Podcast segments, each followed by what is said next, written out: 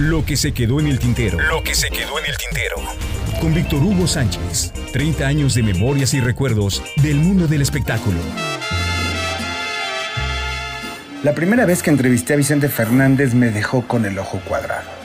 Estaba a dieta, decía, porque traía como 12 kilos de más y se zampaba en una sentada un pollo entero, cocido, con poca sal, sin tortillas, con salsa picante.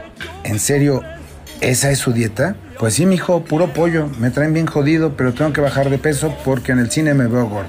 Pero usted éntrale con ganas que todavía está en desarrollo. A ver, sírvale de comer bien a este muchachito. Y ahí estaban los meseros del catering atendiéndome mientras el resto del elenco también comían y bromeaban.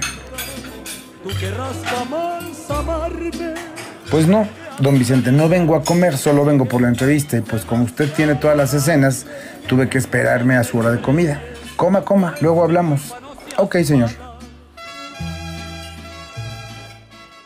En aquellos años Vicente Fernández tendría unos 50 años y estaba en plenitud de todo.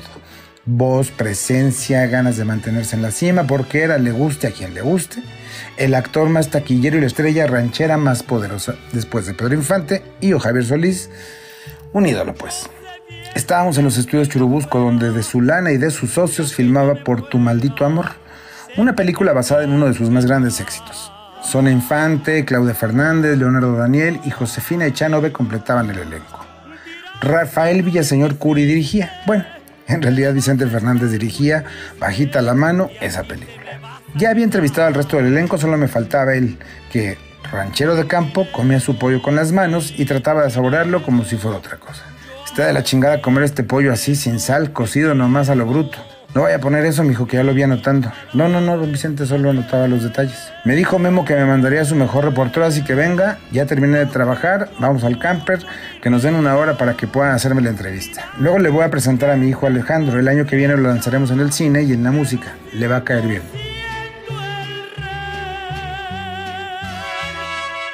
Vestido de personaje muy campirano, don Vicente era de esas personas que se dejaban entrevistar sin coartar la intención de la charla. Con un colmillo del tamaño del mundo le daba la vuelta a cualquier cosa que, digamos, pudiera parecer incómoda. Sucesor de Pedro Infante, de Jorge Negrete, de Javier Solís, pues no porque lo diga yo, mi hijo, lo dicen los periodistas. La verdad es que, de no haber muerto ellos, yo no tendría ni un lugar en este medio. ¿Quiere decir que su fama se la debe a que murieron? Miren, yo ya cantaba desde jovencito y no me daban chance de entrar, pero se murió Javier, el rey del bolero ranchero, y pues ahí estaba ese lugar, porque Javier era el sucesor de Pedro Infante, y pues me colé, como quien dice.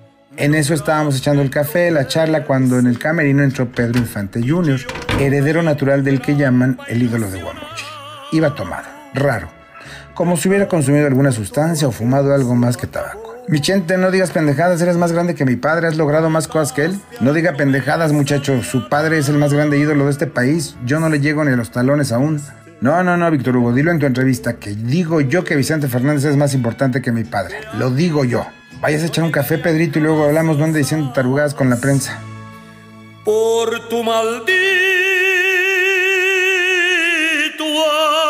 amor. Luego de pedirme que hubiera la intromisión, que no la publicara, Don Vicente me habló de otras cosas, del personaje que estaba interpretando, de su dieta, de sus hijos, de sus discos y de cosas niñas que en aquellos años era lo que interesaba a la gente. No publique las tarugadas de este borrachín, por favor. No se apure, señor. No mezclare sus declaraciones con nuestra entrevista. Gracias, mijo. Venga cuando quiera la filmación, cuando se le ofrezca, ya sabe que estoy a sus órdenes. Después de eso, me tocó verlo varias veces en temporada en un salón del Hotel Fiesta Americana Reforma, en aquellas cenas show que iniciaban a las 12 de la noche y que se prolongaban hasta las 3, a veces hasta las 4 de la mañana, porque como muchos quizás sepan, Vicente era de los que salía al escenario y cumplía. Mientras ustedes no dejen de aplaudir, yo no dejo de cantar. Al tiempo, él mismo solicitó que fuera yo quien entrevistara por primera vez a su hijo Alejandro, quien debutaba en el cine con mi querido viejo. Y ahí fui, a una ocasión en el Teatro Blanquita, a entrevistar a ambos. Oiga, ahora que me acuerdo, sí publicó usted el desmadre que armó Pedrito Infante Jr., pero no lo publiqué en la entrevista, lo metí en una columna que tengo en Teleguía. Ja, ja, ja, qué cabroncito me salió, mijo. Le partió la madre a Pedrito. Bueno, pues, ¿quién le manda a andar de hocicón? Porque sí, a mí me consta que sí dijo lo que usted puso en su nota. Búsqueme, me cae bien por entrón. Esa fue la última vez que tuve oportunidad de charlar con Vicente. Y de Pedrito Infante Jr. supe que sí, que se había enojado, que toda su familia se le había puesto en contra por sus declaraciones, pero esa, esa es otra historia. Hermoso cariño que Dios ha mandado no más para mí.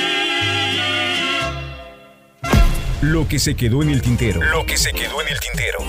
Con Víctor Hugo Sánchez. 30 años de memorias y recuerdos del mundo del espectáculo.